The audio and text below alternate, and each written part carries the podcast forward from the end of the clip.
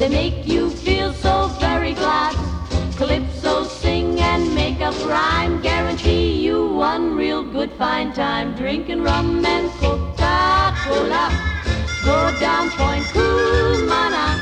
Both mother and daughter working for the Yankee dollar.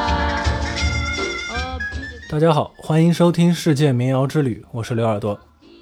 从这一期的标题可以看出来啊，我们今天要介绍两首歌曲，一首是《Roman Coca-Cola》，还有一首是《No Woman No Cry》。这两首歌之间呢，并没有什么很明显的关联。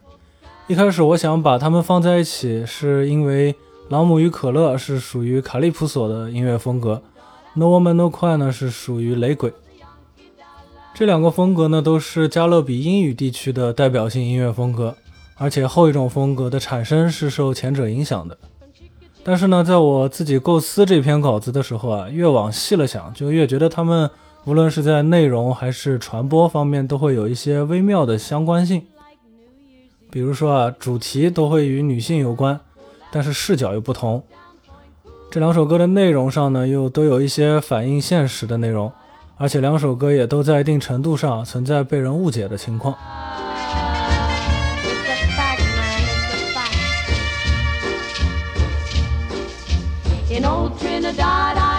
在正式开始介绍歌曲之前呢，先要介绍一下加勒比地区的一个特别的语言现象，叫做克里奥尔语。相信大家现在听到这个词就已经很熟悉了。前几期介绍了克里奥尔文化、克里奥尔化音乐这些概念。所以现在也就很好理解克里奥尔语是个什么意思。当不同的族群长期生活在一起，为了能够有效的沟通，就会产生一些由不同语言混合而成的通用语言。在这些种族混居的地区，一开始呢会产生类似于旧上海租界的那种洋泾浜那种语言，也就是基于某种语言但又很不正宗的那种混杂语。如果这种族群混居的情况延续的时间更长，以至于出现了以混杂语言为母语的这样新一代的人呢？那这种语言就需要更有严谨的构词法，也需要有更严谨的语法，那就自然而然地产生出了一些固定的克里奥尔语。所以说，克里奥尔语是一类语言的统称，并不是说只有一种。加勒比地区由于几百年的种族融合，自然也就成了克里奥尔语使用最普遍的地区。虽然说今天介绍的这两首歌并不是用克里奥尔语演唱的，但是其中呢都会带有不那么正宗的英语，所以也因此带来了一些误解。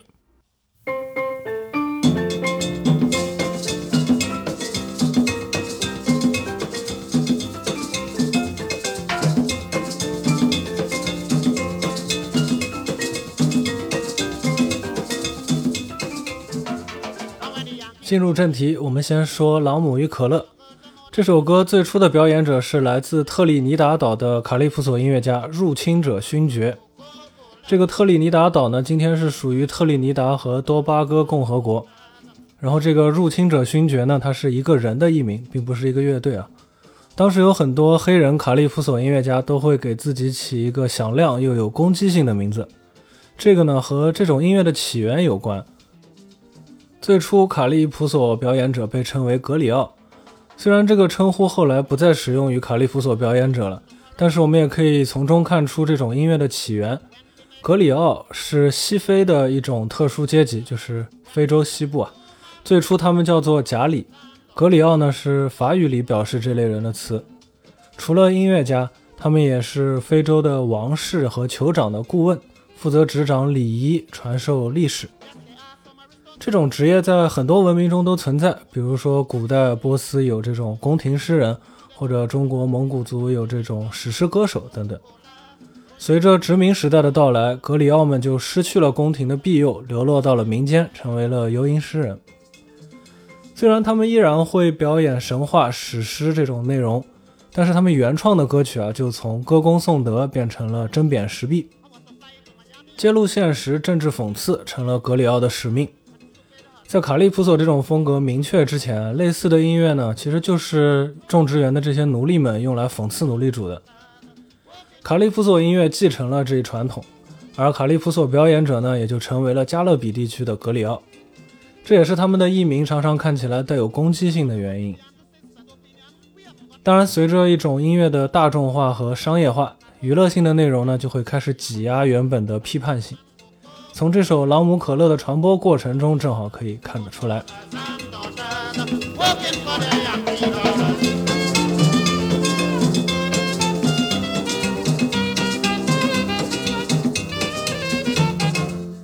这首歌真正的进入大众视野是由于安德鲁姐妹组合的翻唱，这个版本在美国大受欢迎。如果大家之前听过这首歌，那应该也基本都是听过这个版本的，也就是我在节目一开头放了很长一段的这个版本。我在音乐软件上啊看到这首歌的评论，大部分都是关于啊什么资本主义的靡靡之音啊，还有朗姆可乐这种鸡尾酒之类的讨论。我相信这首歌在美国火起来的时候啊，大家也是觉得这首歌非常的俏皮可爱，而且这种鸡尾酒也确实是很受欢迎。然而这个版本其实是软化过的，而且改编它的人还谎称这首歌是自己的创作。好在啊，最终这首歌的词作者入侵者勋爵和他的曲作者通过打官司获得了应有的赔偿。那这首歌原本是个什么意思呢？在二战期间，有大约两万名美军驻扎在特立尼达岛。表面上，他们是为了防止纳粹入侵，实际上，美军也有着其他方面的算计。这些美国士兵在岛上驻扎着，其实也没有什么真正的仗要打，于是就拿着军饷吃喝玩乐，用美元吸引当地的女性，甚至购买性服务，这就引起了当地人的不满。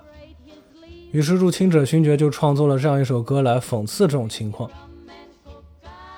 在这两个版本的歌词中呢，都提到了母女俩都去赚美元，但是在原版里啊，这些美元可不是通过卖饮料赚来的。原版本的歌词里还提到一对当地的新婚夫妇，新娘和美国士兵私奔了，所以整首歌其实是在反对一种文化入侵，或者说是在讽刺拜金主义。然而，安德鲁姐妹的版本里描述的都是些美国大兵和当地姑娘其乐融融的情景。而从中听出原意的人呢，可能也只觉得这是一个低俗笑话。当媒体采访安德鲁姐妹的成员时啊，她说自己录这些歌的时候根本就没有想过歌词可能会是这样的一个意思。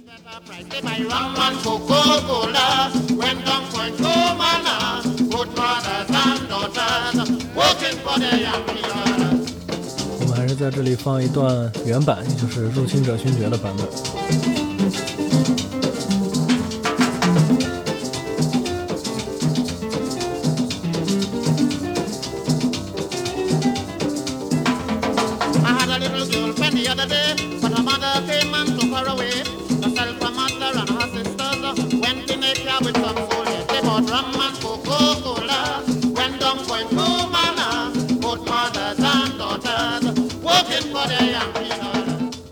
大家可能听出来了，虽然这首歌是用英语演唱的，但是即便你的英语听力还不错，你可能也听不懂他到底在唱什么。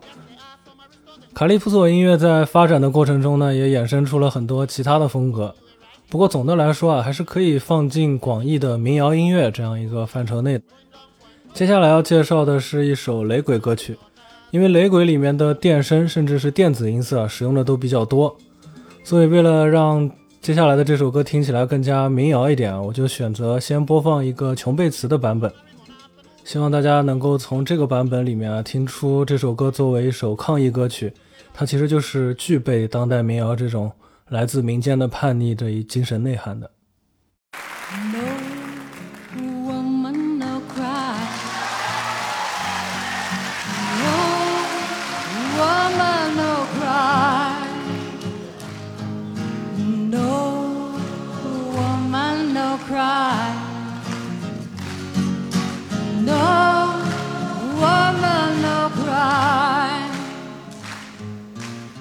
Yes, I.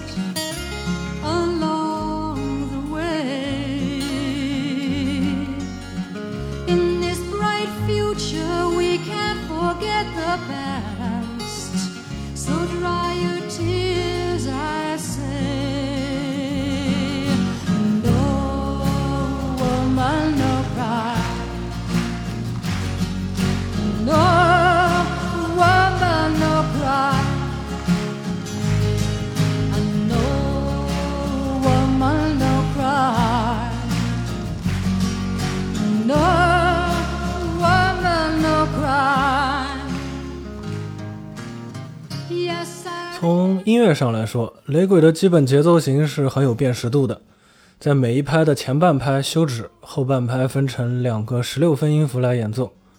这种节拍是从斯卡音乐的基本节拍里衍生出来的。斯卡呢，就是前半拍休止，演奏后半拍。在这个琼贝茨的版本里听不出来，不过接下来我会放 Bob Marley 的版本。不过雷鬼比斯卡整体上的速度是要慢很多的，所以听起来就更加放松。个人觉得呢，虽然说内容上都有抗议性，但是斯卡呢更有那种对抗的激情，所以之后还发展出了斯卡朋克之类的风格。而雷鬼呢，则是更加乐观和平和，它是一种用爱感化世界的感觉。这首《No Woman No Cry》的作者鲍勃·马利，相信很多人都已经认识了。在他的演唱会上，牙买加的两个敌对政党的领导人上台握手，从而化解了一场政治风波。这首歌在刚出版的时候并不是很抢眼，但它的演唱会版本却非常受欢迎，以至于成了玛丽的代表作之一。接下来大家听一下这个版本。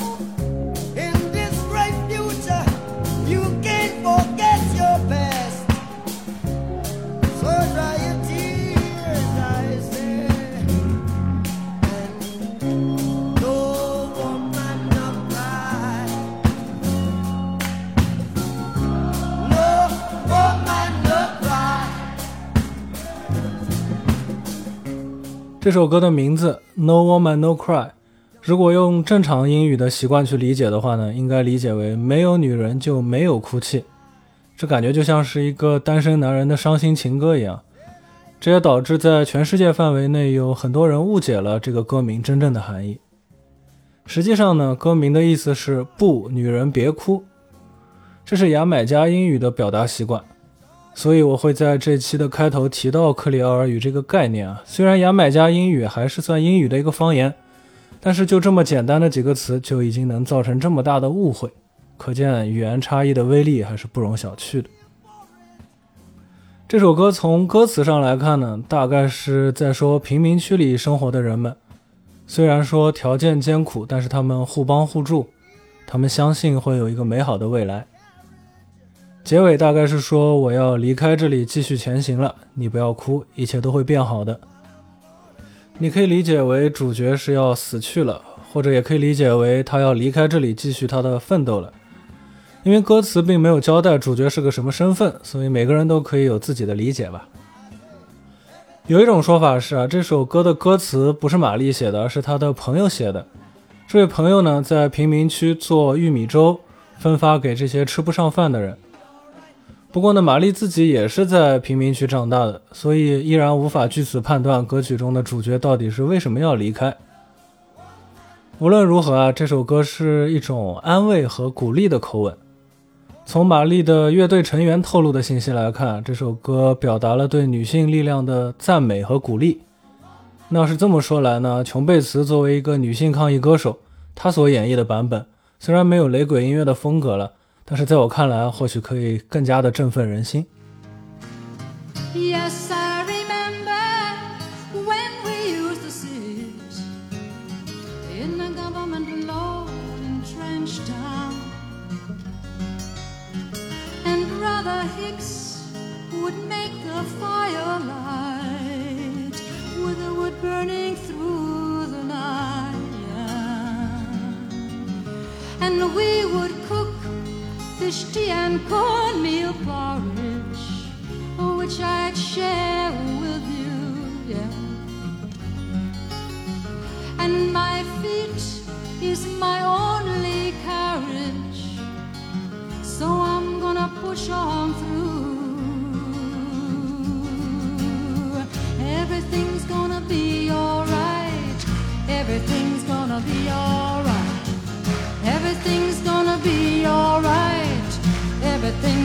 Be alright.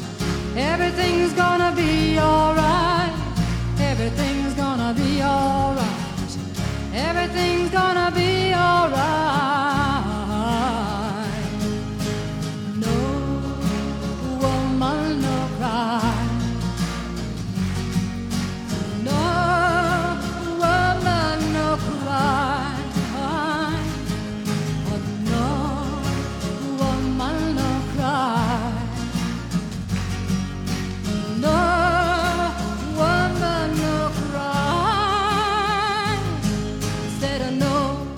后，感谢大家的收听。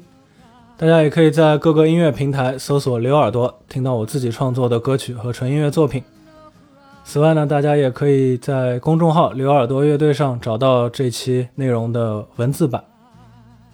如果你喜欢我的节目，欢迎点赞、收藏和转发。如果你有什么想说的，可以在留言区里与我讨论。